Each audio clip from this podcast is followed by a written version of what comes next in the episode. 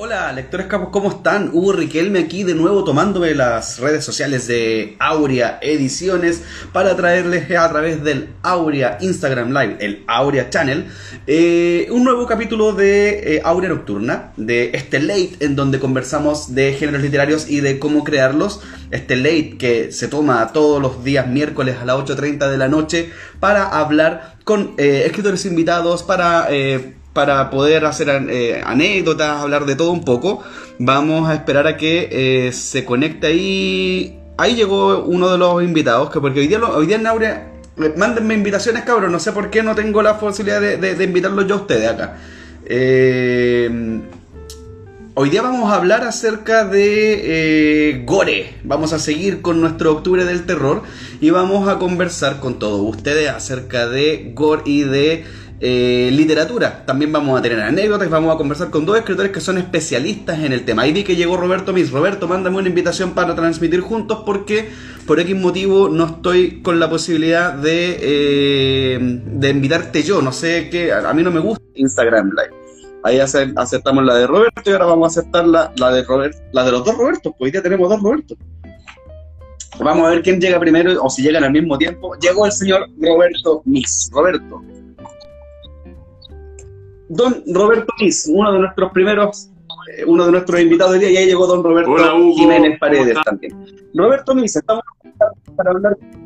Muy bien, Roberto. Aquí estamos con Roberto, escritor nacido en el 78 en Santiago de Chile, actualmente radicado en la ciudad de Linares autor de cuentos y relatos, entre los cuales destacan marcados por, eh, marcados por Chernobyl.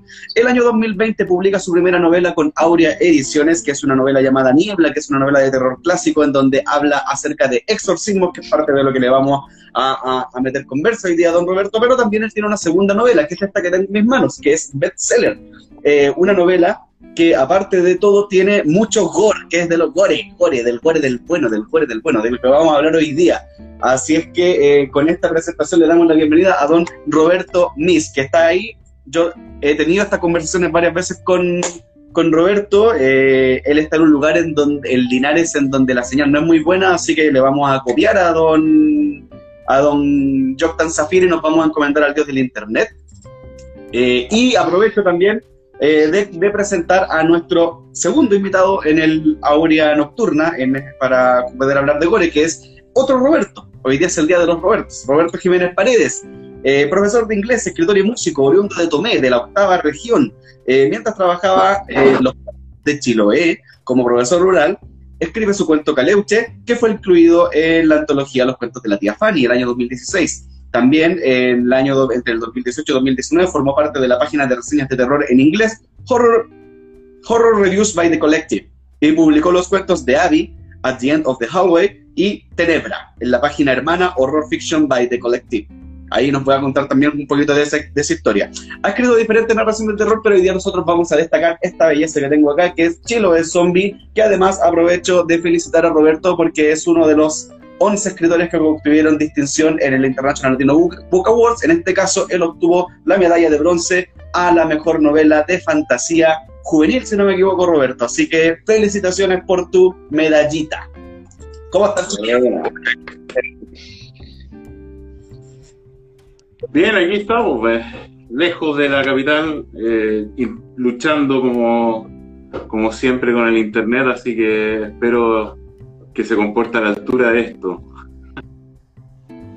No, mira, si cualquier cosa que pase, eh, ahí nosotros vamos a rellenar con el Roberto Paredes. ¿Tú, Roberto, cómo, ¿cómo, cómo los diferencio, man? ¿Cómo, le, cómo lo, ¿Tienen algún apodo o algo para poder? Porque los dos son Roberto, se me van a enredar.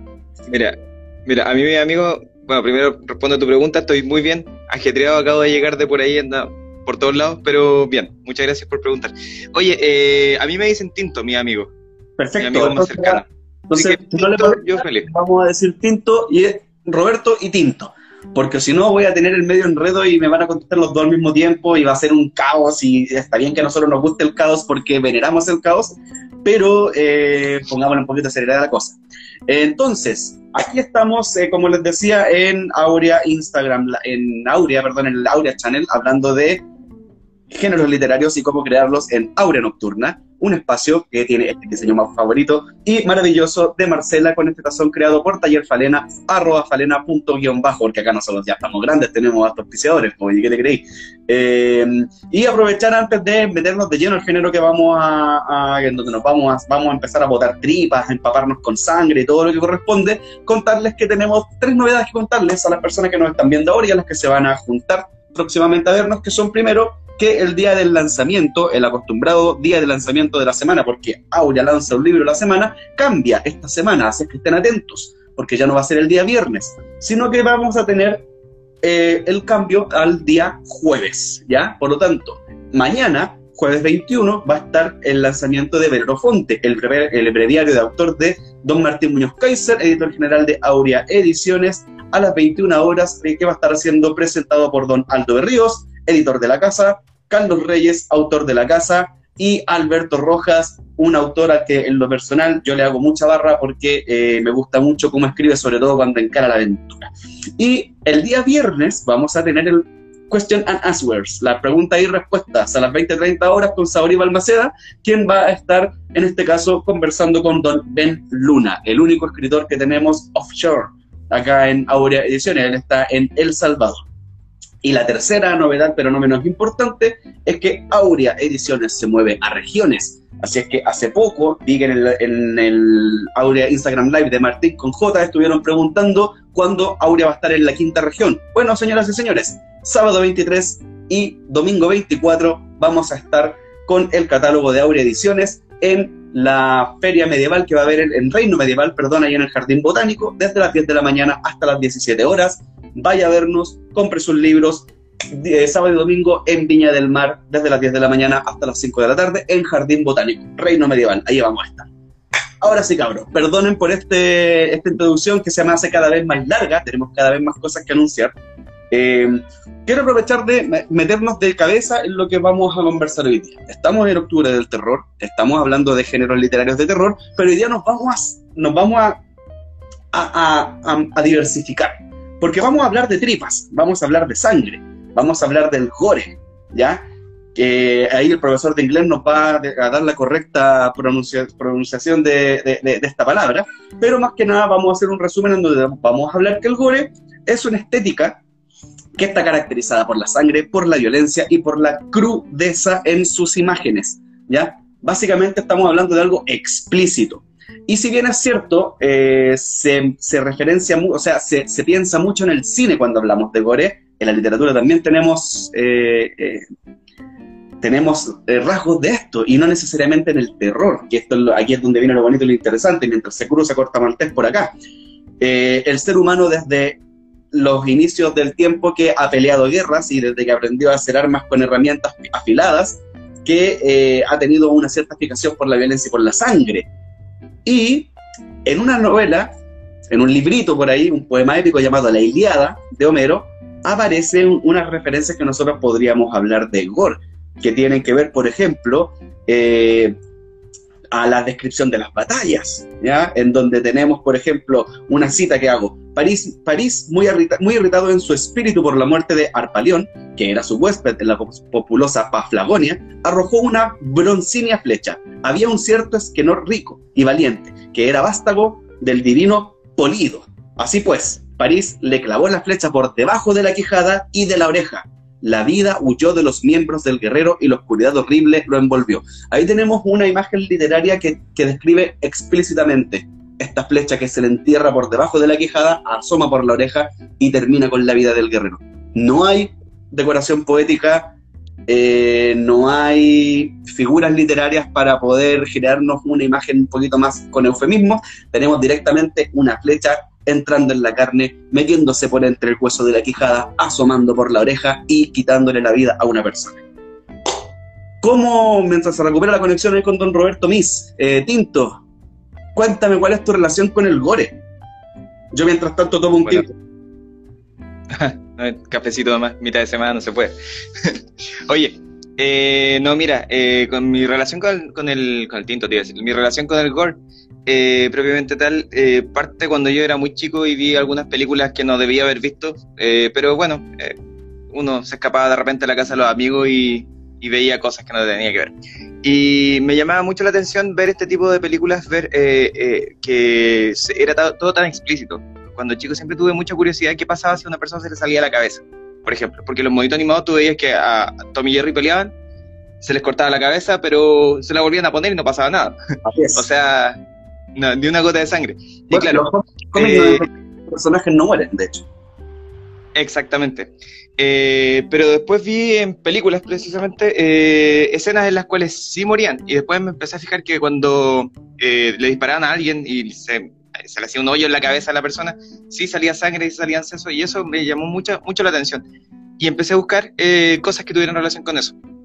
En cuanto al cine, de primera siempre me traté de meter en el terror, porque imaginé que el terror era donde más había. Y ciertamente sí hay mucho.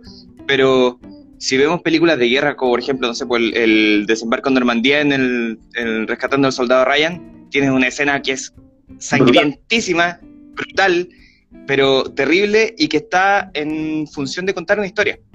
Y que está en función de eh, lograr que la persona que está viendo la, película se meta y sienta el terror de, la, de lo que se está viviendo. Esa, esa imposibilidad de avanzar en esa playa eh, cercada por los eh, alemanes. Eh, y se ve a través de esto, se ve a través de un tipo con un brazo colgando, qué sé yo, la marea roja, toda, toda llena de sangre. Y lo he visto mucho en películas, eh, sobre todo de que, no son precisamente de guerra. Y buscando más, eh, bueno, más adelante, de más grande ya pude investigar un poco más, empecé a darme cuenta de que en, incluso en obras que no tenían nada que ver, que uno no suele asociar, por ejemplo, a Shakespeare con, con gore, pero Shakespeare tiene mucho de, de gore, eh, por ejemplo, recuerdo uno, recuerdo uno que le corta un pedazo de, de, pecho, como una libra de pecho a otro personaje, no me acuerdo en qué, Mercader de Venecia parece que, que le cortan un pedazo de, pecho a, otro. Y está explícitamente escrito también, obviamente decorado porque es una forma un poco más poética pero de escritura, pero también está ahí. O sea, esas cosas eh, están en todo tipo de literatura, no solamente en el terror. Y lo más interesante es cuando uno se empieza a dar cuenta que en realidad estas cosas pasan en la vida real.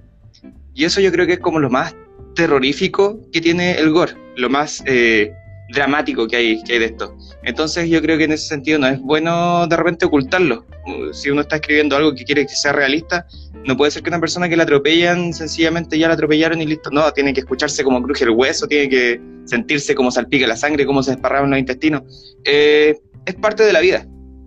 Y creo que es importante eh, dentro de estos géneros eh, poder eh, describirlo y de repente dentro de otros géneros que no son necesariamente terror, utilizarlos de repente también sirve como medio de narrar algo y que se sienta un poco más fuerte, que se sienta un poco más. Esa es como mi relación con el terror, con, con, el gore, perdón. Eh, y eso es como lo que trato de, de, presentar yo, por ejemplo, en Chilo de Zombie, que, que, se ve mucho, de hecho es muy, muy sangrienta esa historia. Bueno, de hecho, lo que tú mencionáis tiene mucho de razón, o sea, la violencia y la muerte son parte de, la sociedad, son parte de la vida. Eh, y si bien es cierto, eh, a nosotros los seres humanos, por ejemplo, nos pasa que a pesar de que sabemos que sangramos, normalmente cuando hay mucha gente que ve sangre y, le pasan cosas, ya no necesariamente siente algo, sino que hay mucha gente que hasta se desmaya ante la presencia de eso. Pero también tenemos otro segmento de la sociedad que eh, disfruta mucho con el, con, con el gore. Eh, lo, vemos en, en, en, películas, por ejemplo, de Quentin Tarantino, que no es un, director de cine que haga películas de terror, pero es un director de cine al que le gusta la sangre, o sea, es un director de cine que eh, si te va a mostrar, por ejemplo, en Los Bastardos sin Gloria, que cumplen su misión y matan al malo, no te va a mostrar con que simplemente, eh, ah, el malo ha sido derrotado, sino que el tipo te va a poner a dos gallos descargando una, una, metralleta sobre el tipo hasta dejarlo irreconocible y destruirlo por completo. Y te lo va a mostrar.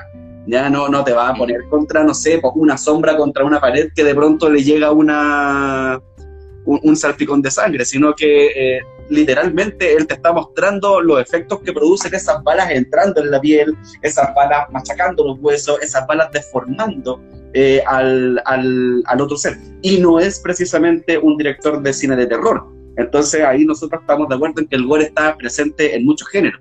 Eh, ahí volvió el, Roberto Roberto Miss. ¿Cómo estáis? Háblanos, háblanos, Roberto, desde el más allá.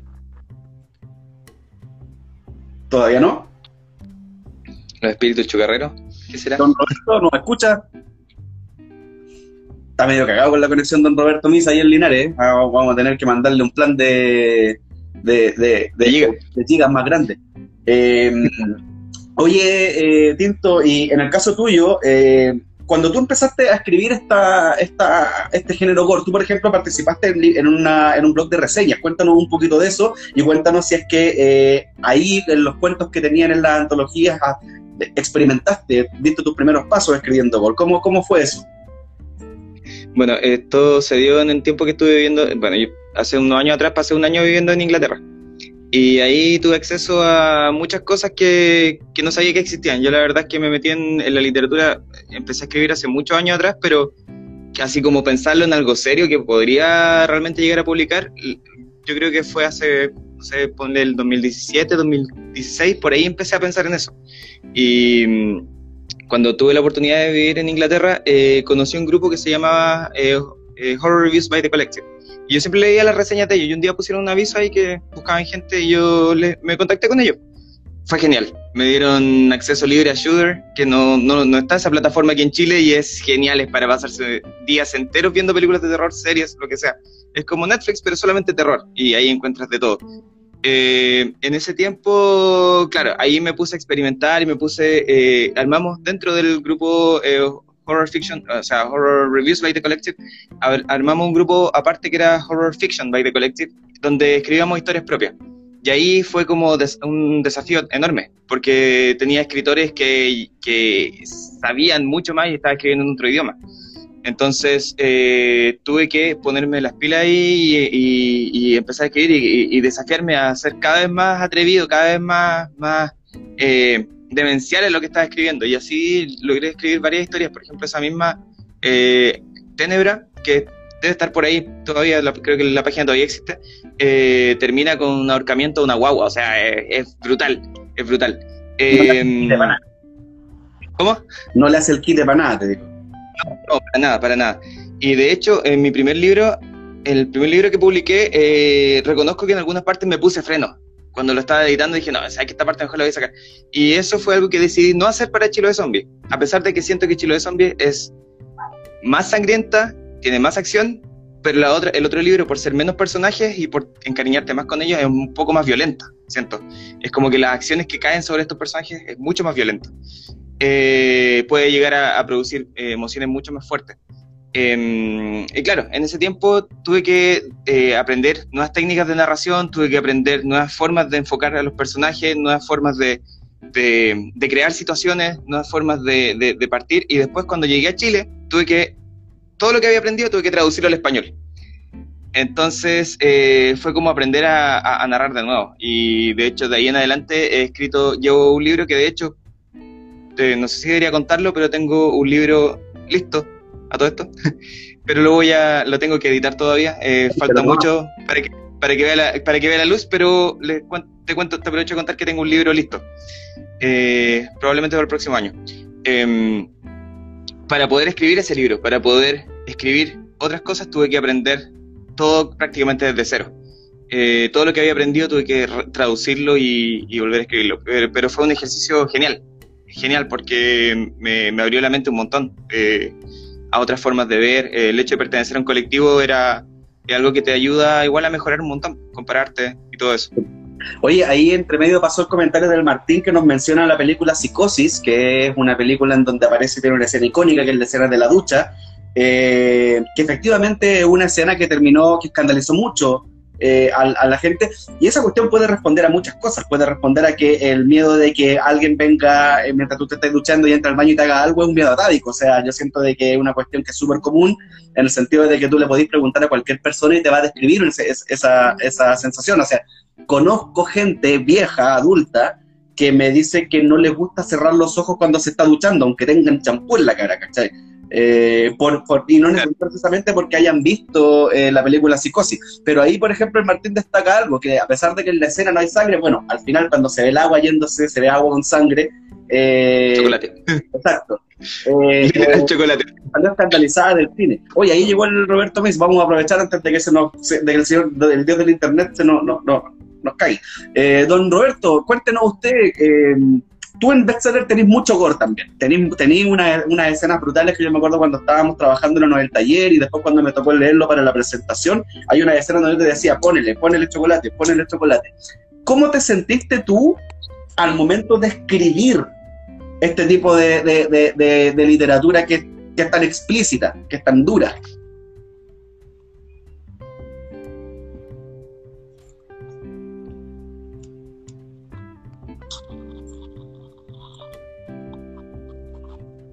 ¿No escucháis?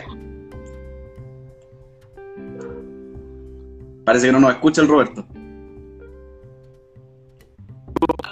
Haznos una seña si estás ahí. Te escuchamos.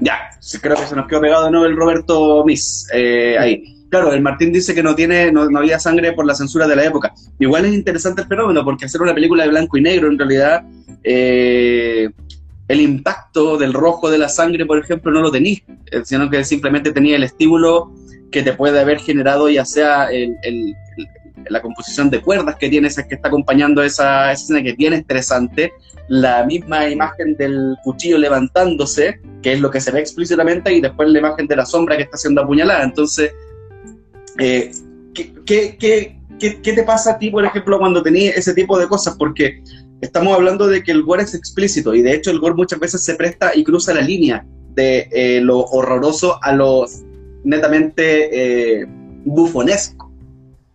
¿Ya? Lo, vemos en el cine B, por ejemplo. Es que bueno, en, el caso, por ejemplo, lo que tú estabas comentando delante de Tarantino, en el caso cuando matan a, a Hitler, Em, hay una... Eh, en ese momento hay, cierto, está este gore así explícito y toda la cosa, pero es humorístico. Sí. Yo creo que ahí el gore cumple otra función totalmente distinta a la de, a la de asustar. Como que yo cuando vi esa película recuerdo que todos los que estábamos viendo decimos así, oh, pero estamos todos muertos de la risa porque fue chistoso. O sea, no, hay otra forma de describirlo. Bueno, eh, Tarantino, dice mucho que eh, en sus películas, él a pesar de que ocupa mucho la violencia, y, la, y su intención no es eh, normalizar la violencia, sí cuando hay escenas de sangre, él pone mucha sangre justamente para que la gente se acuerde que está viendo una ficción. Claro. Por eso también tiene muchos, muchos efectos en donde la sangre salta a la cámara, por ejemplo, y mancha la lente. Sí. Sí, sí. Eh, sí, bueno, y con respecto a lo que decía eh, Martín, claro, muchas veces el, el, terror es necesario que, no es necesario mostrar para causar terror. De hecho, esa composición de psicosis está tan bien hecha la, esa escena que sin, sin mostrarte exactamente dónde entra el cuchillo, eh, produce esa incomodidad, produce esa, esa, está muy bien, muy bien hecha. A pesar de que no claro. está directo el cuerpo siendo, siendo apuñalado, tú estás viendo la sombra que está siendo apuñalada, entonces...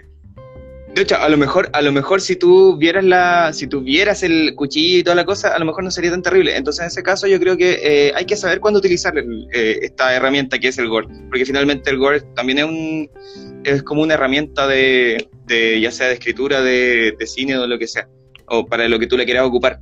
Eh, es una herramienta y hay que saber cuándo utilizarla. En ese caso habría sido muy, eh, le habría quitado mucha, mucha potencia a la, a, la, a la, escena si es que se hubiese visto algo. Eh, pero en otros casos, no sé, eh, que se me vengan a la mente ahora, por ejemplo, me acuerdo de una película que cuando chico, no, no me acuerdo el nombre, pero es una parte que le, vuelve en la cabeza a un tipo con una escopeta y queda el fantasma de la cabeza del tipo. O sea, se revienta la cabeza y queda el fantasma. Y es tan chistosa la escena que yo me acuerdo que me marcó, a pesar de que me me dio terror ver cómo le explotaba la cabeza, pero la cabeza que quedaba ahí era tan chistosa y eh, claro, cumple con esa función. Y otras veces eh, también te ayuda como empatizar, o sea, depende del, depende de nuevo cómo se utiliza esta herramienta. Muchas veces eh, cuando vemos un personaje que, que, es querido y lo ves que está sufriendo y que te muestran ahí despiadadamente, por ejemplo en Martyrs, en la película francesa, eh, que te muestran cómo está sufriendo este personaje y sufre y sufre y sufre y sufre y al final la terminan despellejando a la tipa, eh, tú no puedes parar de sufrir y es como por la empatía que tienes con el personaje. Em, entonces, bueno, cumple diferentes, diferentes roles y yo creo que por eso es como, es como importante. Y ¿Cómo, cómo también es algo... Sorry, sorry, dale más. Termina la idea. No, no, eh, iba a decir solamente que, que, uno puede utilizarlo de diferentes formas para lograr eh, diferentes sensaciones en el, en el público. Eh, ya sea tanto de manera visual como en el cine o en pinturas o lo que sea, o como también de, forma escrita. Que a, a, mi gusto por lo menos cuando veo, cuando leo algo que tiene gore, cuando lo leo en vez de verlo me llega mucho más porque la imagen mental que se hace uno es demasiado poderosa.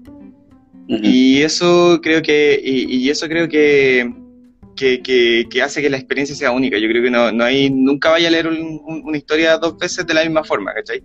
Y nunca vaya a leer la misma descripción dos veces de la misma forma, te la vaya a imaginar de la misma forma. Entonces eso yo encuentro que igual es, genial de utilizarlo dentro de la literatura. No, además que sí, porque de hecho tú tenías ahí, eh, ahí llegó el Roberto. Roberto, está ahí. Roberto, vamos. Está ahí, Roberto. Vamos, Roberto. Vamos, vamos. Vamos, Roberto.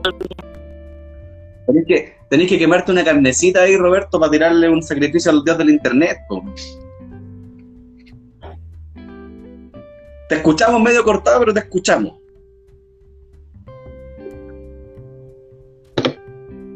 Roberto, ¿estás ahí? No, claro, sí. ¿Estás ahí? Todo este rato y, y, veo que, que estoy súper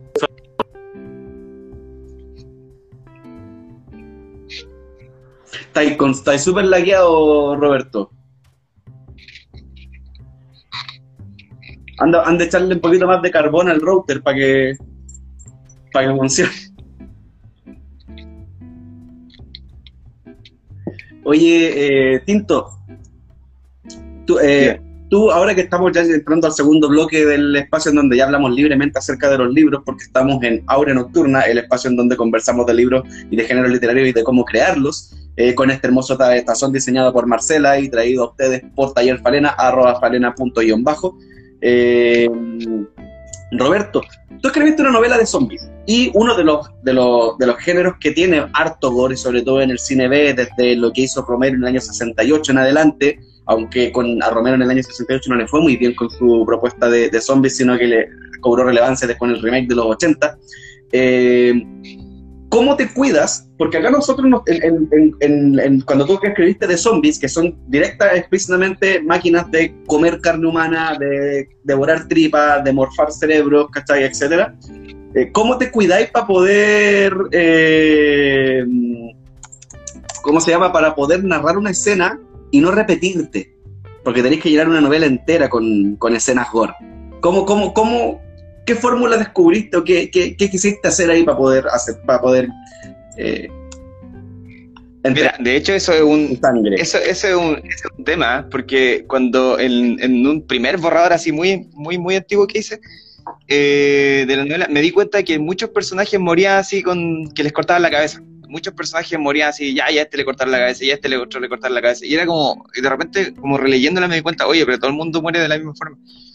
Eh, y me puse ¿Cómo? Aparte de que es una muerte súper rápida. Claro, claro. Eh, no hay mucho sufrimiento, no hay mucha diversión ahí, digamos. Eh, pero, claro, me puse a investigar y la verdad es que me di cuenta que hay muchas formas en las que el cuerpo humano puede dejar de funcionar y no necesariamente rápidamente como una decapitación, eh, sino que hay otras formas que también son sangrientas, muy sangrientas, eh, otras que no son tan sangrientas, pero que sí son muy dolorosas y que solamente imaginárselas eh, eh molesta, duele un poco. Y me puse a, agregar algunas piezas. Entonces, en vez de darle un, hachazo directamente que le cortara la cabeza de raíz, puse que el hacha le llegaba en el hombro y le, sacaba el brazo del lugar. Em, en vez de, en vez de, que entre varios le mordieron el cuello y le sacaron la cabeza, mejor le estaban mordiendo y le estaban sacando las tripas. O sea, eso igual es, es, repugnante, es desagradable de ver, y, pero igual sirve. O sea, eh, hay muchas formas de, lograr no repetirse dentro de, este, este género. Eh, el cuerpo humano tiene muchas partes y todas esas partes son... Eh, desensamblables, no, no, no, recuerdo la palabra exacta, pero que se pueden desamblar, se pueden sacar. Eh, desmembrable, como tú quieras. Sí, todas las partes del cuerpo se pueden sacar si uno es lo suficientemente creativo. Eh, y recuerdo, se me vino a la mente un, recuerdo de cuando era chico y leí el Lautaro, joven libertador de Arauco. Siempre me, quedó grabada esa escena cuando van, va unos españoles y le cae una flecha a uno y se saca la flecha y sale con el ojo. Eso lo encontré, siempre lo encontré genial. Eh, y creo que también hay algunos tipos por ahí que le entran eh, que, tienen heridas de ese tipo o, o, peores. Eh, entonces sí, si uno se pone a pensar un poco en las distintas partes del cuerpo, puede encontrar siempre una forma creativa de, arrancarla, de destriparla, de despellejarla, de, de viscerarla, de lo que sea. Y todas esas formas, todas esas cosas duelen. No, tanto uno para leerlo, uno como para sufrirlo, imagino. No me ha pasado nunca, espero que no me pase.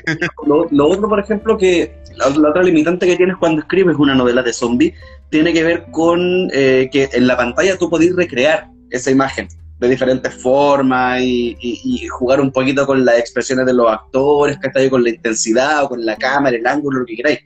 Pero cuando estáis escribiéndolo, tú tenéis súper claro en tu cabeza qué es lo que queréis mostrar, pero eh, otra cosa es lograrlo cuando cuando, cuando escribes el párrafo, ¿cachai? Eh, eh, otra, cosa, otra cosa es con guitarra, ¿cachai? Entonces había una, una, una parte que tú mencionabas mucho en tu libro y que yo decía como que, chuta, porque yo leí tu libro para poder escribir Antofagasta Zombie, más o menos para poder entender cómo estaba enfrentando el fenómeno zombie versus de lo que ya había leído del Martín, ¿cachai?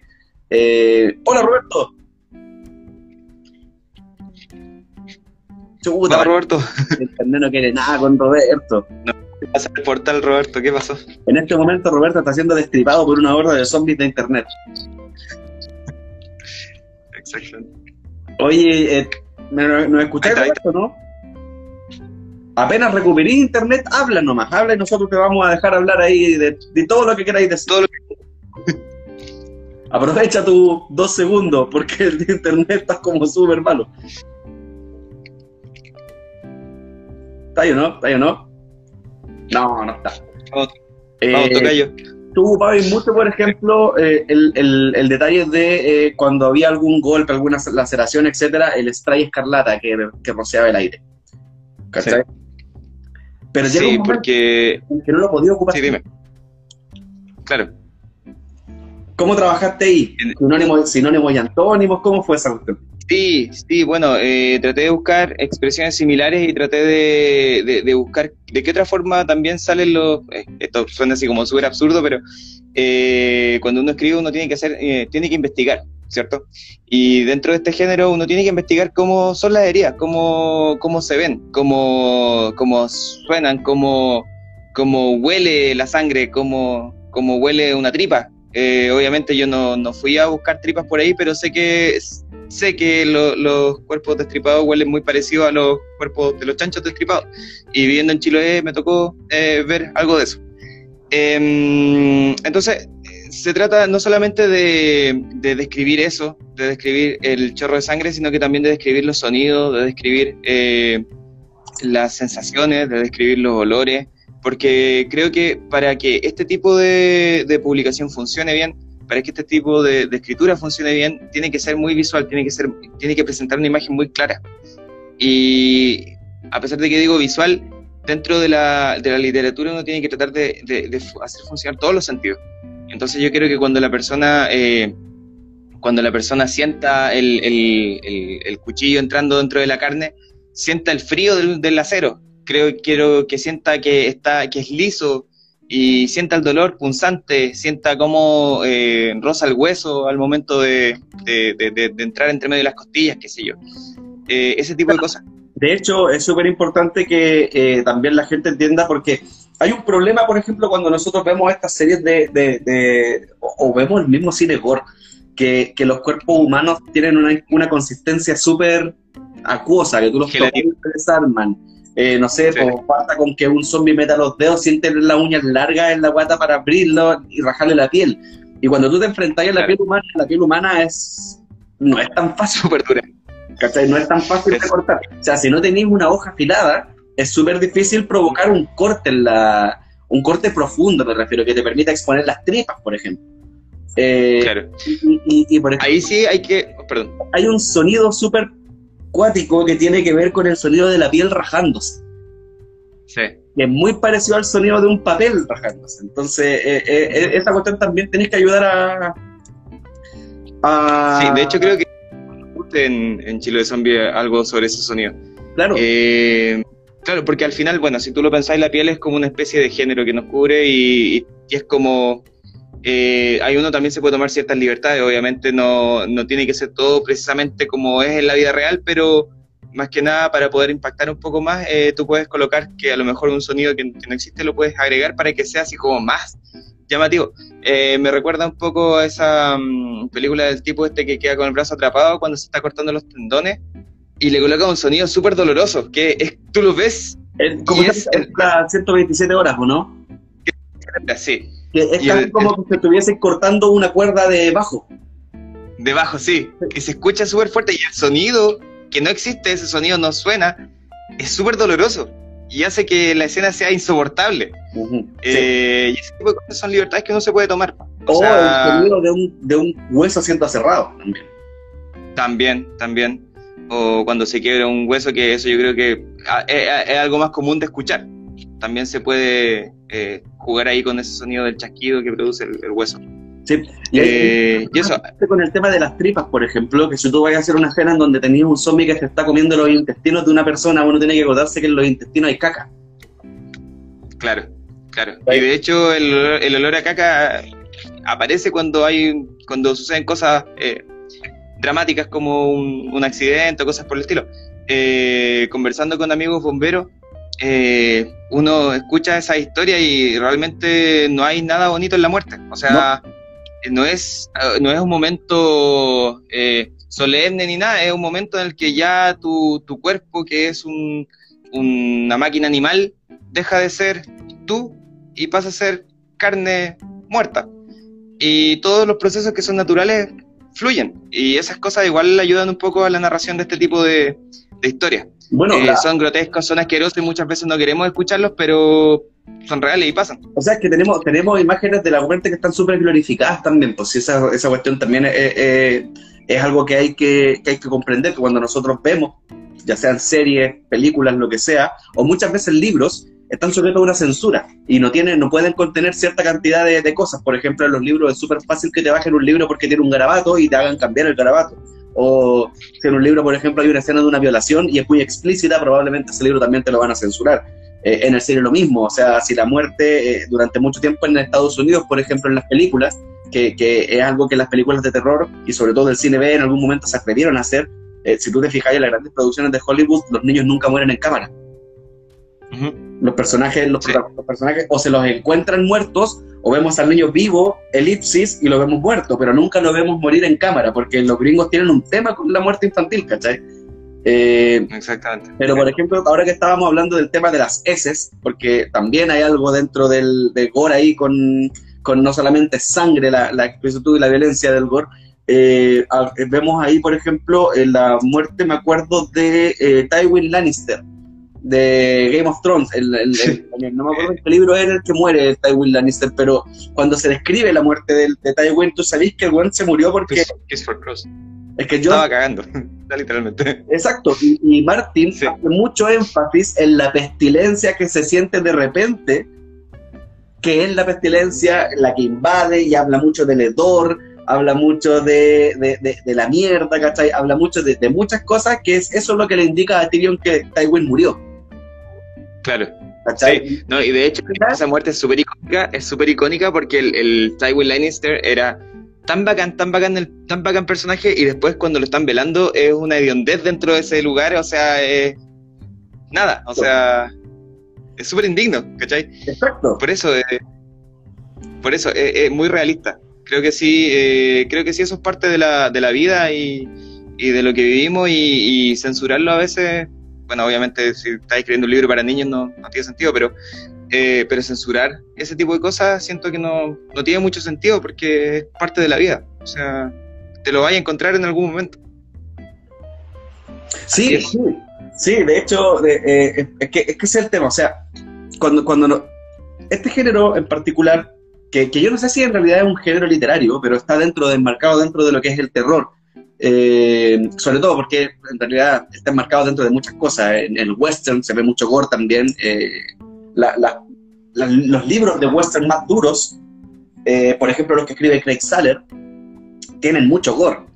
O, o Meridero de Sangre, por ejemplo, de Cormac McCarthy, es un libro que también tiene mucho contenido gore en el libro, porque, porque el western es crudo, el western es violento, ¿cachai? Eh, el western tiene este, este componente de, de, tener que describir cómo se siente recibir un balazo, que muchas veces, eh, y que era un truco que ocupaba, ocupaban mucho los escritores de western del pulp, que decían que los balazos eran como mordidas de carne ¿cachai? Eh, y la bala le sintió la bala mordiéndole la carne, ¿cachai? Y tú solamente con esas referencias ahí te podías imaginar cómo crees que se siente un balazo. Aunque obviamente eh, estamos hablando de personajes que reciben dos, tres balazos y pueden seguir peleando, porque también pongámoslo claro. de, color, ¿cachai? Que es lo que pasa también en las películas de zombies, en donde personajes, chucha, no sé, pues de pronto se los están comiendo de adentro, ¿cachai? Los, se lo están repartiendo los zombies, sacándole todas las vísceras y los cuales siguen gritando, ¿cachai? Que tiene... Que tiene, tiene, tiene eso, tema. Sí, bueno, eso yo creo que también tiene que ver con un poco el, tema de impresionar a, la, a, a, quien está viendo o leyendo. Eh, colocar que mientras se lo están comiendo que la persona siga viva. Y de hecho eso en la naturaleza se ve bastante. No sé si, no sé si cachado, por ejemplo, que las hienas se comen a, los, a sus presas vivas. Y, o sea, los leones, por ejemplo, cuando cazan una presa, la matan y después se la comen. Así es. No, la hiena se la, se la comen mientras la presa está gritando y la destripan y se la están comiendo y se la reparten mientras que el bicho todavía está vivo y muchas veces quedan vivos después de ya que no queda nada. O sea, eh, es impresionante, es impresionante. y es parte de la naturaleza. La naturaleza es súper pero, pero verlo, en, imaginarse lo que, imaginarse que eso le pueda parecer, que, eso le pueda suceder a una persona, eh, es brutal. Sí, pues mira, de hecho. No, dale, dale, dale, termina tu idea. No, eh, te, iba a decir eso, porque es brutal, y eso uno juega un poco con eso también, o sea, uno se aprovecha también de, de esa sensación de, o, ese terror que pueda producir que te estén comiendo vivo. O sea, que sentir que te están mordiendo, te están sacando pedazos de carne y, te están te están dejando eh, en los huesos. Y tú seguir consciente y viéndolo y, sintiendo cada mordida, cada diente, cada em, eh, pedazo de carne que se arranca de tus huesos. Eh, es espantoso, pero es entretenido narrarlo y es entretenido ver cómo reacciona la gente al respecto. Es que, es que de hecho es, todo un arte porque tenés que preocuparte de muchas cosas, tenés que preocuparte del sonido, tenés que preocuparte de los olores, tenés que preocuparte de la sensación. Eh, y, normalmente uno recurre mucho a la, a la memoria a la memoria emocional, emotiva, ¿cachai? A mí yo nunca me he fracturado nada, pero sí he escuchado huesos fracturarse. Entonces, normalmente, por ejemplo, en Antofagasta Zombie, cuando, cuando menciono una parte en donde hay una fractura, yo no me meto dentro del cuerpo del hueso que se fracturó porque no sé lo que se siente que se te rompa un hueso, pero sí cuento como narrador desde afuera lo que los demás personajes perciben al, romperse el, hueso, ese escalofrío eh, y esa sensación de empatía, que de hecho yo creo que le pasa a la gente incluso cuando está viendo deporte y algún deportista se fractura, ¿cachai? Que tú podés sentir el dolor del, deportista sin estar ni siquiera en el mismo lugar, ¿cachai? Eh, Exactamente, esa empatía, sí. Sí, eh, hay una empatía que, que, nos caracteriza a los seres humanos que nos permite eh, lograr entender ciertos dolores, ¿cachai? Que, y, y, yo creo que el, el gore se, se, aprovecha mucho de eso. Pero acá la pregunta que me gustaría hacerte, Roberto, es, eh, me imagino que a ti te gusta también el cine de terror. son dos preguntas que me, que me gustaría hacerte. ¿En qué momento nosotros pasamos de un slasher a una película directamente gore? Yo creo que hay una línea muy delgada y que de hecho muchas veces se cruza, se, se, se, borronea, digamos. En un momento que primero para un slasher necesita un asesino, que vaya cazando gente, que vaya matando a cierto grupo de gente por ese motivo, dentro de un campamento, dentro de una casa, dentro de una familia, dentro de una fiesta o lo que sea. Eh, eso es como la, base del slasher, pero en el momento ya en que eh, el slasher te empieza a mostrar ya más, más allá del simple asesinato, que de por sí ya es algo fuerte, pero ya te empieza a, mostrar en detalle las heridas, eh, los sonidos y todo eso, ya estamos pasando para el terreno del gore. Eh, por eso yo creo que no hay como una definición exacta, o sea, una división exacta donde podamos decir esto es slasher y esto es gore. Sí hay películas que son 100% gore, por ejemplo, las películas de zombies no son de slasher, obviamente, porque no es, no son varios, no, es un asesino que ande matando gente, sino que es una orden de, de, seres sin sentido que andan eh, devorándose unos con otros.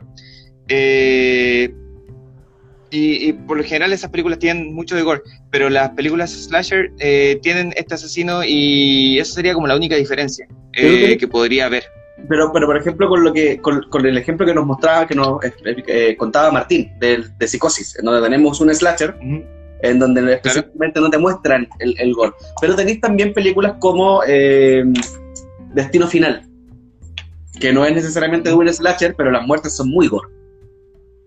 Claro, pero que no, bueno, hay, sí. Y ahí es donde, donde a mí me gustaría entrar a la segunda pregunta, que tiene que ver con que en qué momento el gore pasa de ser repulsivo e impactante y se convierte en chistoso.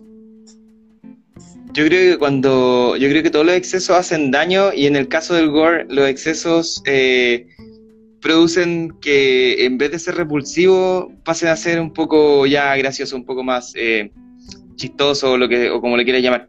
Em, claro, en el caso de, de Destino Final, eh, yo creo que todo el mundo cuando va manejando en carretera y ve un camión con tronco lo adelanta. Y todo por culpa de esa escena.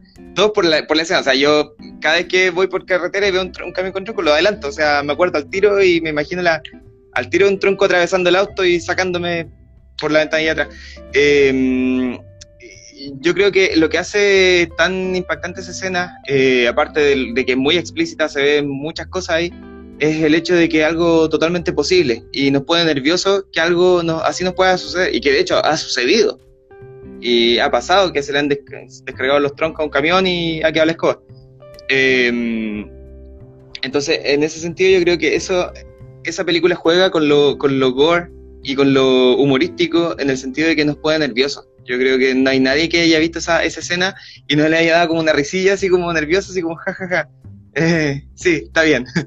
como, como todos nerviosos. Claro. por ejemplo, si tú te ponías a pensar en el cine B, que el cine B tiene mucho, normalmente tiene mucho de gore, eh, ah, yo no sé, mira, tú hiciste trampa porque en tu bio de escritor no pusiste el año en que naciste, entonces yo no sé si estoy hablando con una generación eh, centennial o, o millennial, ¿cachai?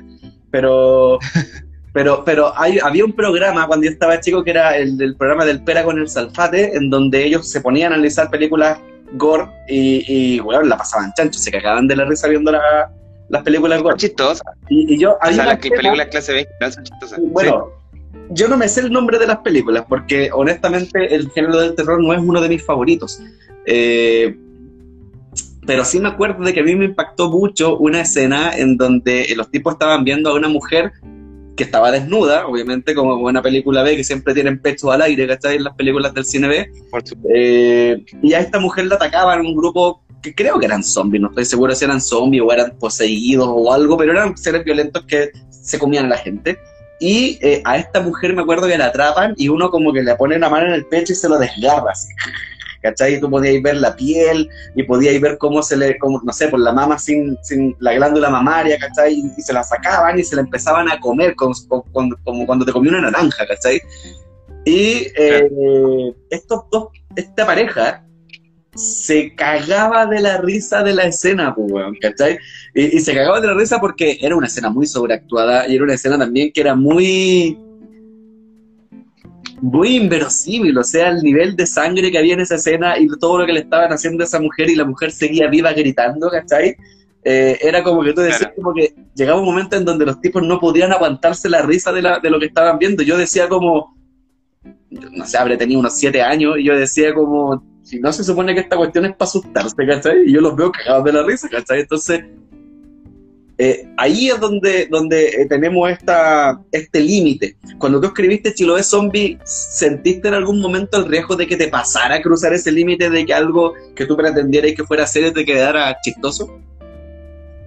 La verdad es que no, porque yo desde que lo empecé a escribir, lo empecé a escribir con la intención de entretener a mi amigo. Eh, esa era como la, la, idea, de entretener, de hecho, las dos personas con las que estaban en, la charla, que es la que se describe en, el principio del libro. Yo siempre he contado que esa, que esa escena pasó. en la vida real. Em, y, entonces no me importaba. ¿Ah? ¿La del juez? Sí, sí. Sí, eh, sí, esa escena pasó. Eh, obviamente no hubo levantamiento zombie ni nada, pero sí recuerdo que estaba una charla y todo eso. Entonces, mi intención siempre fue hacer reír. Y de hecho, es una de las cosas que, creo que he logrado con el libro, que mucha gente lo ha leído y se ha reído mucho.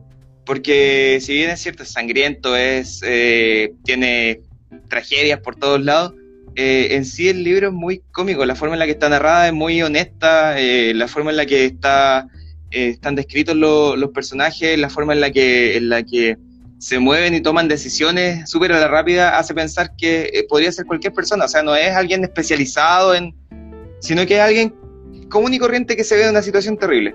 y, la mayoría de nosotros, eh, dentro del, creo yo, la mayoría de la gente, cuando tenemos situaciones dramáticas, las, muchas veces las tomamos con humor en el momento. Tratamos como de, reírnos de, o, tomamos decisiones que después tú te acordás y decís, ¿por qué hice esa weá? O sea, eh, hay, eh, eh, es, la forma de... Qué bueno, qué bueno que lo mencionaste porque la, pregunta también iba para allá. O sea, la conversación yo siento que va para allá. ¿Qué, tanto nos distorsiona la realidad el, el, gore, ¿cachai? Está, está... Porque parte siendo un tema que nos quiere graficar la violencia ¿ya? la, fracción que leí de la Iliada, en donde simplemente el tipo te describe cómo la flecha entra por un lado del cuello, atraviesa el hueso de la quijada y sale por la oreja. Súper realista, ¿cachai? Porque probablemente si te llega un flechazo en cierto ángulo, esa hueá va a pasar, ¿cachai?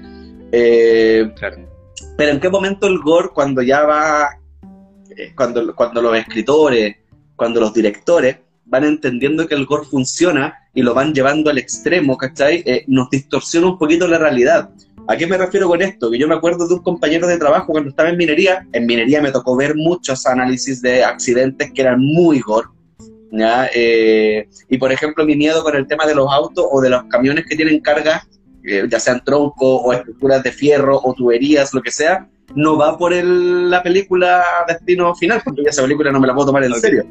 Pero va por todo lo que yo leí de, minería, en donde a la gente simplemente por una maniobra muy fuerte en una curva se le caía esa agua encima, ¿cachai? Eh, eh, y, me acuerdo que un amigo me contaba que iba de copiloto en un auto y de pronto cruza y otro weón sale de, de, cruza sin respetar un pare y se le va encima y, y su reacción cuando vio el auto fue tratar de pararlo con las manos. ¿Cachai? Y, él decía como, después, afortunadamente el choque no fue tan fuerte, pero después el buen decía, loco, menos mal que él llevaba el vidrio de la ventana cerrado, porque a la hora que no, me asomo a tratar de parar el auto con las manos, pues, ¿Cachai? ¿Y en qué, estaba pensando, ¿En qué estaba pensando? Que, es que no pensáis, en este momento no pensáis, pues. ¿Cachai? Y, y tiene que ver, no sé, yo me pregunto, ¿tendrá que ver, por ejemplo, con este tema de que cuando vemos estas películas gore, no sé, pues vemos que cuando es súper fácil enterrarle un cuchillo en la cabeza a alguien y matarlo por, porque la weá es como una sandía, o cuando se te viene algo encima tú lo podís sostener o lo podías hacer un lado porque perdís las perspectivas de la realidad, pues de lo que realmente pesa una cosa. Sí, pues, o sea, eh, cuando uno está en esas situaciones, yo creo que uno no, no, no, se da cuenta de lo que, de lo que está haciendo realmente. Y bueno, en, en, libros como Zombie oh, también.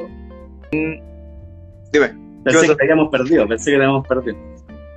No, en libros como Chilo de Zombie también eh, trato de, jugar un poco con eso, o sea, de, de, perder un poco la, la, cordura de, qué es posible y qué no, eh, qué, pueden, qué creen los personajes que son capaces de hacer y qué no, eh, porque eso también es una, es una circunstancia natural de la, de, las situaciones traumáticas. Eh, yo conozco gente que, por ejemplo, que han pasado por situaciones traumáticas y su primera reacción es bajarse los pantalones. O sea, ¿por qué? ¿Cachai? Eh, y, después ellos, eh, esas personas me han contado después muertos de la risa. Claro, claro. Después ellos me, han contado muertos de la risa que hicieron eso y, claro, el momento fue traumático y... ¿Pero por qué hiciste eso? No sé, fue mi primera reacción. Y eso también trato de, agregarlo ahí, creo que también es eh, parte de lo que de lo que juega ahí el, el, el, gore. Eh, con respecto al, al, a eso de, de, formar un poco la realidad de lo que estamos viviendo. Eh, yo creo que siempre estamos deformando la realidad dependiendo de la situación en la que estamos. Eh, a veces todo el mundo nos parece maravilloso y es porque estamos felices, pero no sé, todavía está el calentamiento global y todo. De hecho, Chile es una fuente inagotable de, de, eventos que superan la realidad, o sea, y, lo, que vimos en la pandemia. Yo te juro que si nosotros hubiésemos tenido eh, a lo mejor la, idea de escribir lo que está pasando en Chile actualmente con los personajes, por ejemplo, un Piñera eh, o un Bolsonaro, yo te juro que si tú escribes un personaje así, la gente te diría que está siendo exagerado y no te lo cree. Sí, de hecho me dijeron, me dijeron con respecto al personaje de Sebastián, que una persona fuera de Chile no entendería ese personaje, no creería que pudiera ser real. Porque Sebastián es un personaje, es un, es un, es un lame fusil, es un, es un weón que. Claro, un personaje como él, ¿cachai? Pero tú no, una persona afuera no creería que alguien así existe, aunque a lo mejor no sé, estoy equivocado y personajes así existen en todo el mundo. Pero es algo tan típico de acá que acá se entiende y funciona muy bien el personaje. Bueno, al parecer eh, igual funciona en el extranjero por, algo el premio, pero... No, sí tienen que haber, eh, tienen que haber. El tema, está, el tema está que cuando tú escribes un personaje así, no te lo compran. Mucha gente te va a criticar y te va a decir, ¿sabéis qué? Este Piñera, este político ambicioso y todo lo que... y medio... y, pusilánime, porque es una caricatura. Pusilánime, eh, te van a decir, esta weá está demasiado exagerada, es demasiado teatral, ¿cachai? No, no, no te lo compro, como, no me lo puedo tomar en serio como personaje.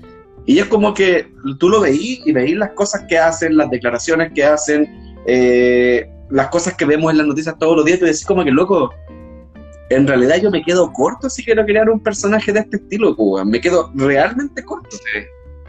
¿Cachai? Sí, de repente de repente la ficción, o sea, la realidad supera, la ficción en ese sentido. O sea, muchas veces cosas que salían en las noticias eh, uno no las podía creer. Y, si uno la hubiera escrito te habrían dicho que no, eso es ridículo, no puede pasar. Y pasan, pasan esas cosas. No sé si tú te acordáis, hace un tiempo atrás, años atrás, salió una noticia de un hombre que se le quedó atrapado el miembro en una en un rodamiento. Sí, sí, sí me acuerdo. Y, y, tú también decís como que chucha. Eh, ¿Cómo? ¿Cómo? ¿Qué, estáis pensando? Y bueno, hace poco también salió la. Porque esta cuestión pasa en, en, en, todo sentido. Hace poco salió una noticia de una mujer que murió también porque eh, trató de, masturbarse con una máquina de no sé qué weá de revoluciones, ¿cachai? Y, la, la weá la mató, ¿cachai? Porque le destruyó el órgano sexual, el genital, ¿cachai? Y tú decís como que... también... ¿En qué estado mental estáis para tomar esa decisión, ¿Cachai? Mira, me acuerdo de una noticia más antigua todavía, de un tipo que cuando salió la película Matrix, eh, la, primera, eh, el tipo murió electrocutado porque trató de meter el pene en, la, en, un enchufe porque quería conectarse a la Matrix. Eso dijeron sus amigos que había dicho. Como, qué chucha, o sea, ¿cómo, pasan esas cosas? Darwin Award. Claro. Eh, eh, sí, totalmente. Ahí, tú te preguntas justamente en qué estado mental puede estar una persona para tomar ese tipo de decisiones, ¿cachai? Em, claro. Antes de meternos al tercer bloque en donde vamos a empezar a hablar de anécdotas y de, cosas un poquito más, más alegres y, quizás no tan sangrientas, eh, ¿tú has visto las, ya que escribiste Chilo de Zombie, has visto la serie de The Walking Dead? Sí, sí. Leí también el cómic. ¿En qué temporada dejaste de verla? ¿En qué temporada para ti la serie se convirtió en un zombie? Mira, ¿sabes qué? Yo creo que voy a sonar así como súper snob de, de, los zombies con esto, pero yo vi la primera temporada y no me gustó. Ya. Y, y, te puedo decir que no me gustó porque yo había leído, yo, mira, eh, yo me gustaba antes de que fuera bacán, ¿cachai? así como bien. no, pero hablando en serio, eh, yo eh, tuve la oportunidad de leer los cómics. Cuando la serie estaba por salir y se le hacía mucha propaganda, alguien se consiguió los cómics y me los pasó. Y tuve la oportunidad de leerlo y eran geniales, geniales. Y cuando vi la serie quedé así como, ah, ya, o sea, y después ya empecé a ver la segunda temporada, no, no, no, no, me, no, me, no me gustó. Eh, me acuerdo que en los cómics estaba la, la, la, parte de la, de la cárcel, por ejemplo, y que es, una, es, una, es un arco genial, esa, esa parte del... Por ejemplo, ahí se tenía que haber terminado la serie. sí. sí, totalmente. Y, creo que ahí fue donde la dejé de ver, o no sé si fue ahí o, por ahí, pero me acuerdo que vi un par de capítulos y era como, no, esta cuestión, y la, muerte de la mina en la, en la, en el cómic yo me acuerdo que es una página completa donde sale la, la mina con la huevo en brazos, destripada así por, por los balazos de los, de los villanos. Eh, es fuerte, es chocante y la serie siento que no le, no le hacía tanta justicia. Así que nunca fui muy fanático de la serie, te debo decir.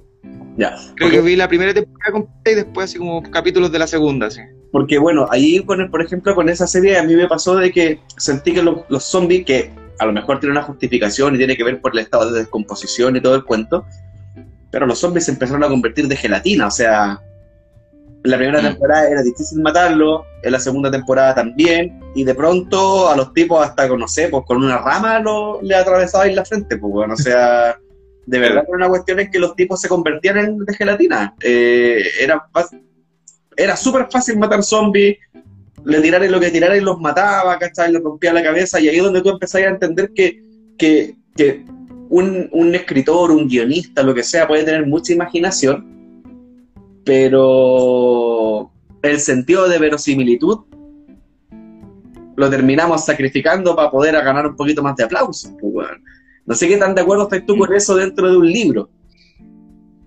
Sí, mira, eh, con respecto a eso, creo que creo que cuando ya en un libro establecís que los zombies son difíciles de matar, o en una serie, o en un cómic, o lo que sea, eh, no podía al final hacer eso de matarlos con una rama, ¿cachai? Eh, es sacrificar eh, la misma historia que estáis contando. Em, yo creo que yo creo que tú tienes que establecer desde temprano como el tono de lo que estás escribiendo y, establecer desde temprano cuáles son las reglas para matar zombies. ¿Cuáles son, en el caso de los zombies? si los zombies los podéis matar fácilmente o si son difíciles de matar. Si es que pueden ver, los míos, por ejemplo, son ciegos. Em, pero tienen buen sentido del olfato, ¿cachai? Se mueven lento, tienen poca, o sea, no se mueven lento, pero tienen poca estabilidad eh, y otras sorpresas más que tienen más, que, aparecen más adelante.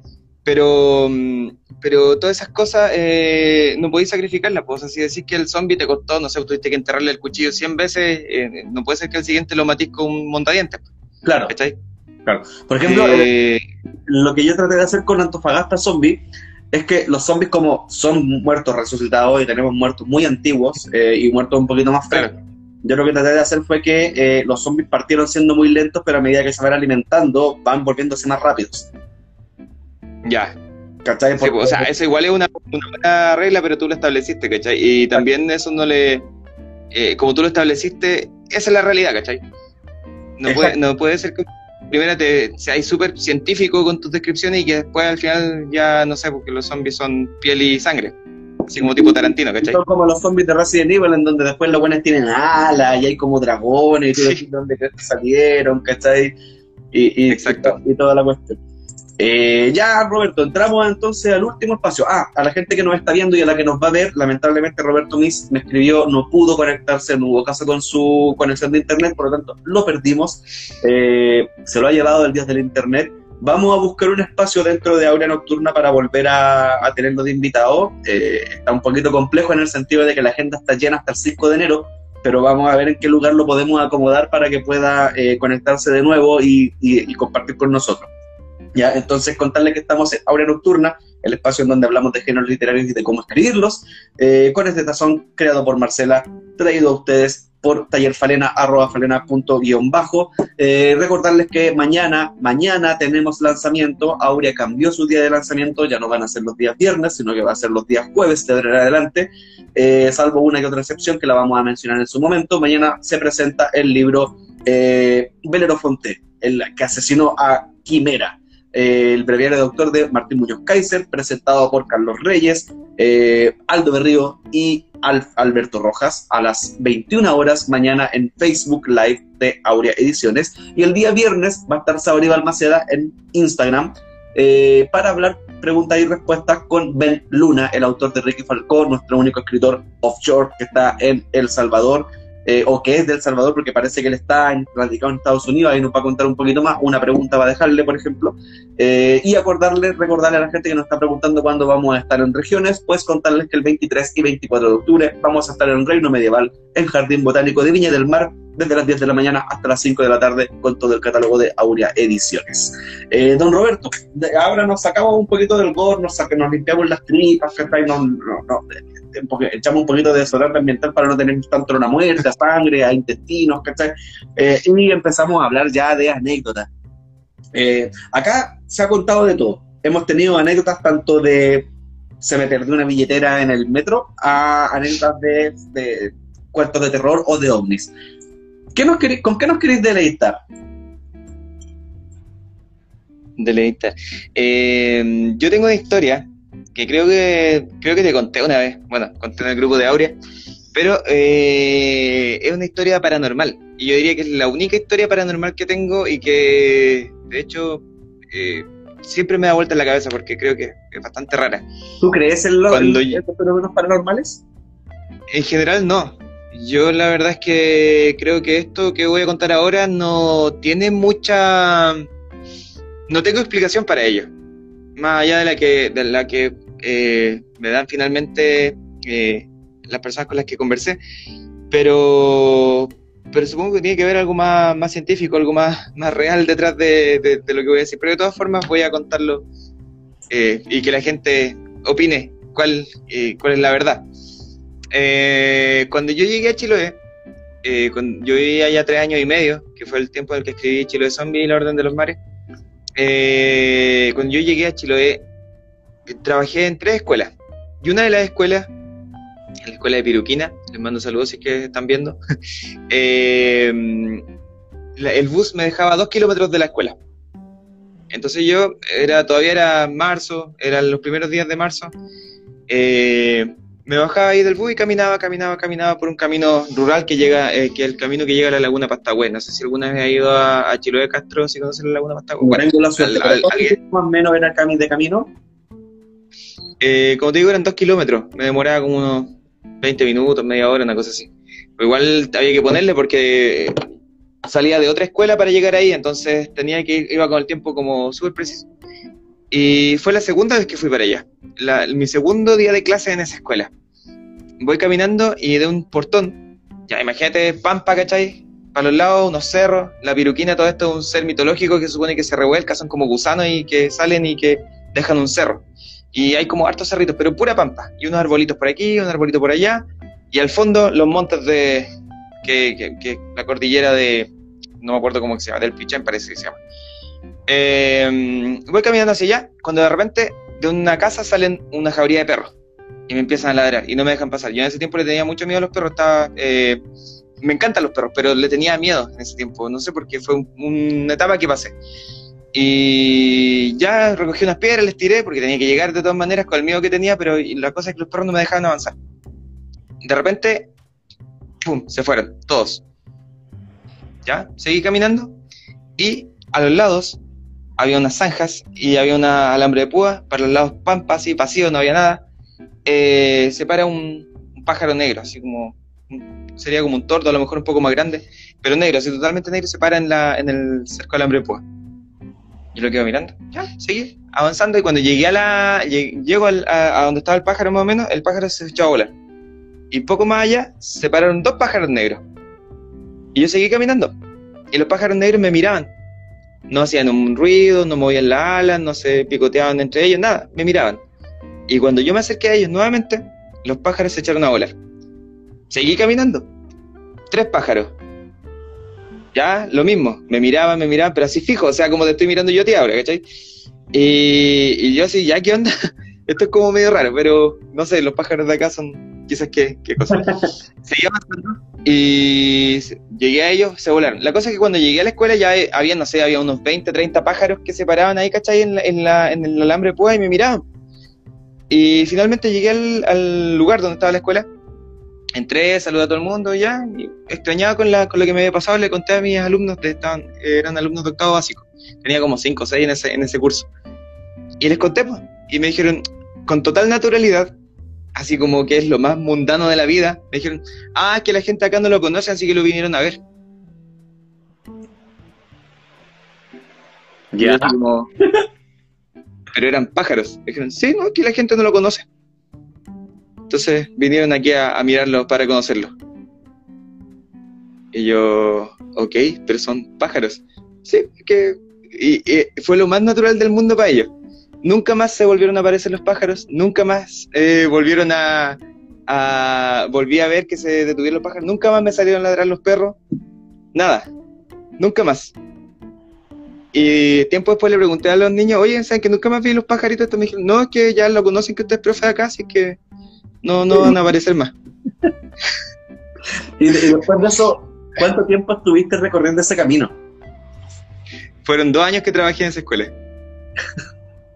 dos años. Dos años pensando en que la gente te fue a ver. Claro.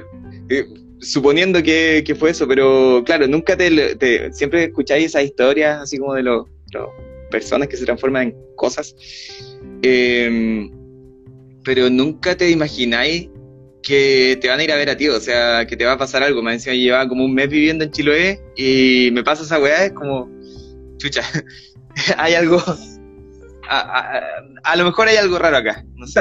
Chiloé es como un reino súper aparte, pues, o sea, tiene, tiene como reglas, de hecho, es, bien complejo el tema de la, que de hecho es una de las cosas que a mí me encantaría visitar Chiloé, eh, que tiene que ver justamente con eso, porque el hecho de ser una isla que, que está tan cerca del continente, pero que a la vez eh, pareciera tener su propia mitología, pareciera tener su propia cultura, ¿cachai?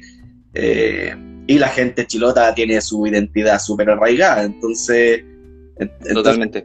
me imagino que, escuchar cosas de ese estilo en, en, Chiloé, ya sea en, cualquiera de los colegios que trabajaste, no sé en cuántos colegios trabajaste, era como cuestión de, de cada día. Claro, como te digo, los niños me dijeron con total, con total normalidad, así como, ah, que lo, la gente no lo conoce, lo vinieron a ver.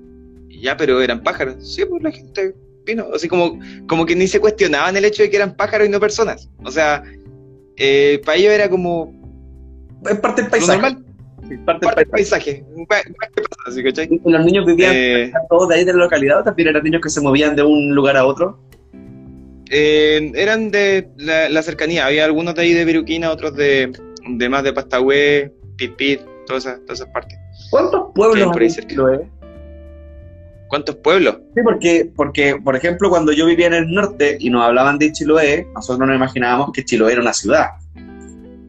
Y que era el lugar que había en Chiloé, ¿cachai?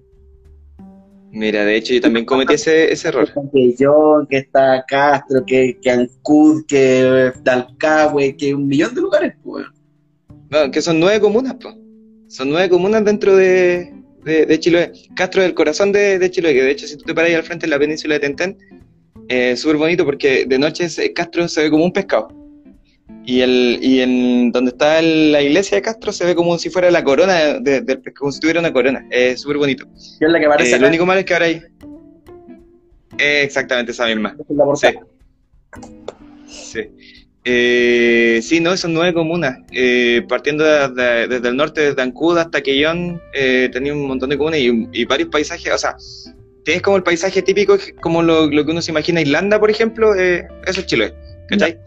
Eh, pero, pero tiene cada como localidad tiene como sus propias costumbres, sus propios dichos, eh, pero el chilote es chilote, o sea, eh, es muy, muy fanático de su propia cultura. De hecho, yo recuerdo en una charla que hizo un, alguien en una de las escuelas, que un niño se paró y gritó, soy chilote antes de ser chileno.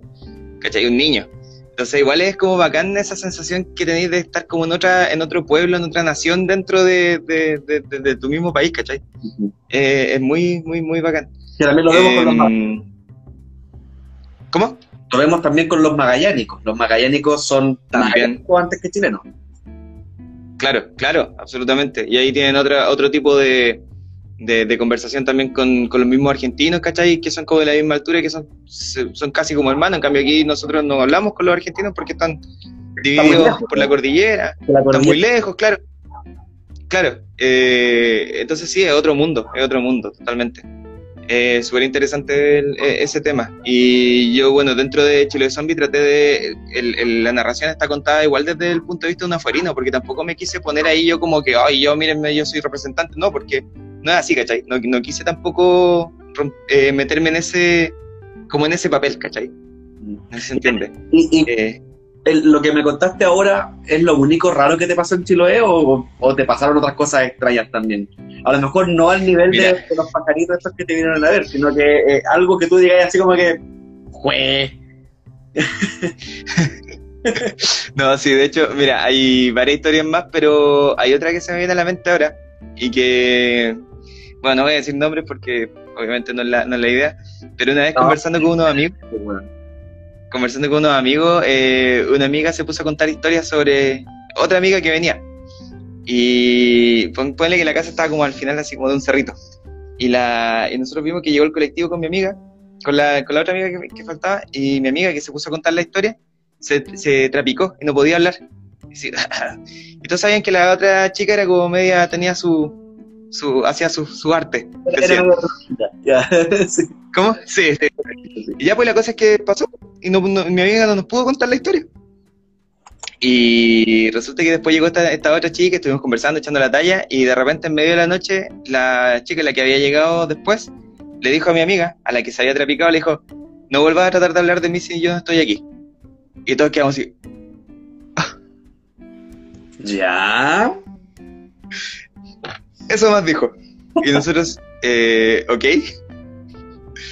¿Cómo, ¿Cómo, supo ella? O, ¿O, lo dijo por decir algo? ¿O fue coincidencia? No lo sé. Pero eso fue una de las cosas que... Otra, otra cosa rara que nos pasó allá. Y así varias más, pero en este momento los que me acuerdo más, las que tengo más presentes son esas dos. Eh, la segunda igual fue, fue fuerte, sobre todo porque cuando ya transcurrió esa conversación ya eran altas horas de la noche y llevábamos harto rato compartiendo, entonces eh, te imaginarás que las emociones fueron un poquitito más exaltadas de lo que, de lo que, es, de lo que es ahora. Oye, ¿y, allá en Chiloé probaste el licor de oro? Sí, sí. ¿Qué tal? Sí, y es rico, es rico, pero lo que más me gustó fue, fue precisamente para esta fecha el rompón. ¿Lo cacháis? No, para nada. ¿No? El rompón es como el, como el colemono, pero más rico. No sé exactamente cómo se hace, pero es... ¿Es como qué? Como el rompope de los gringos, este licor de huevo, este eggnog. El eggnog, eh, no sé, no he probado ese. Pero, pero es súper rico, súper rico. Y de hecho nosotros le encargamos el año pasado a una, a una amiga que hacía, pero no llegó porque los graciosos de Chile Express se mandaron de vuelta. Pero bueno, detalles. Mira, yo, yo ahora, que estabas mencionando esos temas, yo me acuerdo de una vez que el Francisco Ortega me, me contó que él durante mucho tiempo estuvo haciendo un podcast, ¿ya? En donde estaban, donde hablaban de temas de, de, miedo, etcétera, y él estaba como tratando de, de hablar acerca de la recta provincia. ¿Ya? Eh, y en un lanzamiento de uno de sus libros, eh, cuando él estaba con este proyecto y estaba investigando y obviamente hizo preguntas, ¿cachai? Y, y buscó libros y un montón de cosas, un día dice que estaba en la, representación y llega una persona y se para y le deja un papelito en la mesa y se va. Era un abuelito, dice. Y ya, él hace la charla, todo el cuento y después como que mira el papel y el papel decía, eh, no sigas investigando para hablar de la, de la recta provincia. Y el Pancho quedó así como... Y claro, el papel era, una, era como era como una amenaza sin ser una amenaza. Onda como que eh, hasta aquí no va a llegar. Sugerencia. Sí, una, sugerencia. No te metas con nosotros, una wea así. Y el Pancho Ortega dijo así como, pero ¿y cómo esta gente supo? Porque hasta ese momento él estaba haciendo las investigaciones, pero no había publicitado que iba a hacer un libro del tema. Entonces dice que cuando le pasó eso, él decidió no, de esto yo no hablo.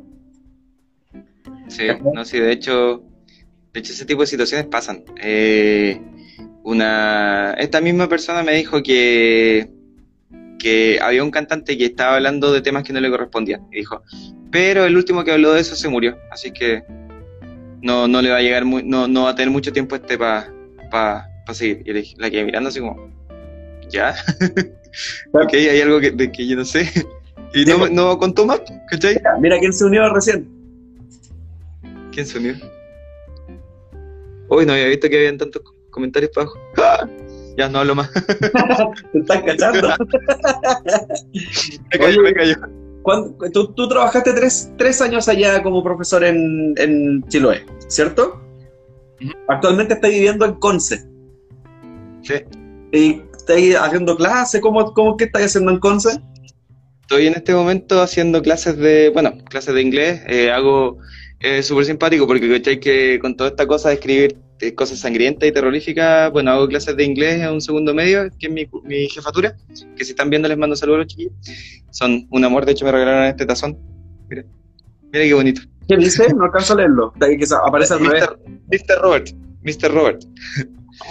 y eh, hago clases también en un, de un primero, de, o sea, de prekinder a segundo básico. Entonces, igual es como súper eh, eh, es súper contradictorio que esté investigando este tipo de cosas, que esté escribiendo este tipo de cosas, pero, pero hasta el momento, por ejemplo, con lo del premio, me han felicitado un montón los apoderados, los, alumnos. es entretenido, súper entretenido lo que, lo que se da ahí. Y sí, pues hago clases de inglés, hago clases de inglés desde prekinder a segundo medio. Eh, es todo un mundo. Ya. Y es. Eh, ¿Cómo se llama? Eh, ¿Había hecho clases antes ahí en Concepción? En Conce no, había hecho clases en Tomé. Porque, porque tú en, en, mi pueblo. En Chiloé hacéis clases en colegios rurales. Sí. Y acá en Conce estáis haciendo clases en colegios eh, en un, en un colegio eh, central, centralísimo. ¿Qué tal la experiencia? El colegio. Eh, Sabes que ha sido súper buena, súper buena. Hay eh, mucha exigencia, mucha exigencia para nosotros, pero ha logrado, siento que he logrado transformarme en un, en un muy mejor profesor de lo que, de lo que había sido antes. Y, he logrado hacer que, que, que esta esta misión, ¿cachai? De educar y de formar y toda la cosa, eh, me ha gustado mucho, me ha gustado mucho. Eh, siempre me ha gustado, pero ahora como que lo estoy disfrutando mucho, mucho. Ya. Em, así que ha sido súper buena, súper buena. No, no, no me imagino en este momento haciendo otra cosa, aparte de la escritura, obviamente.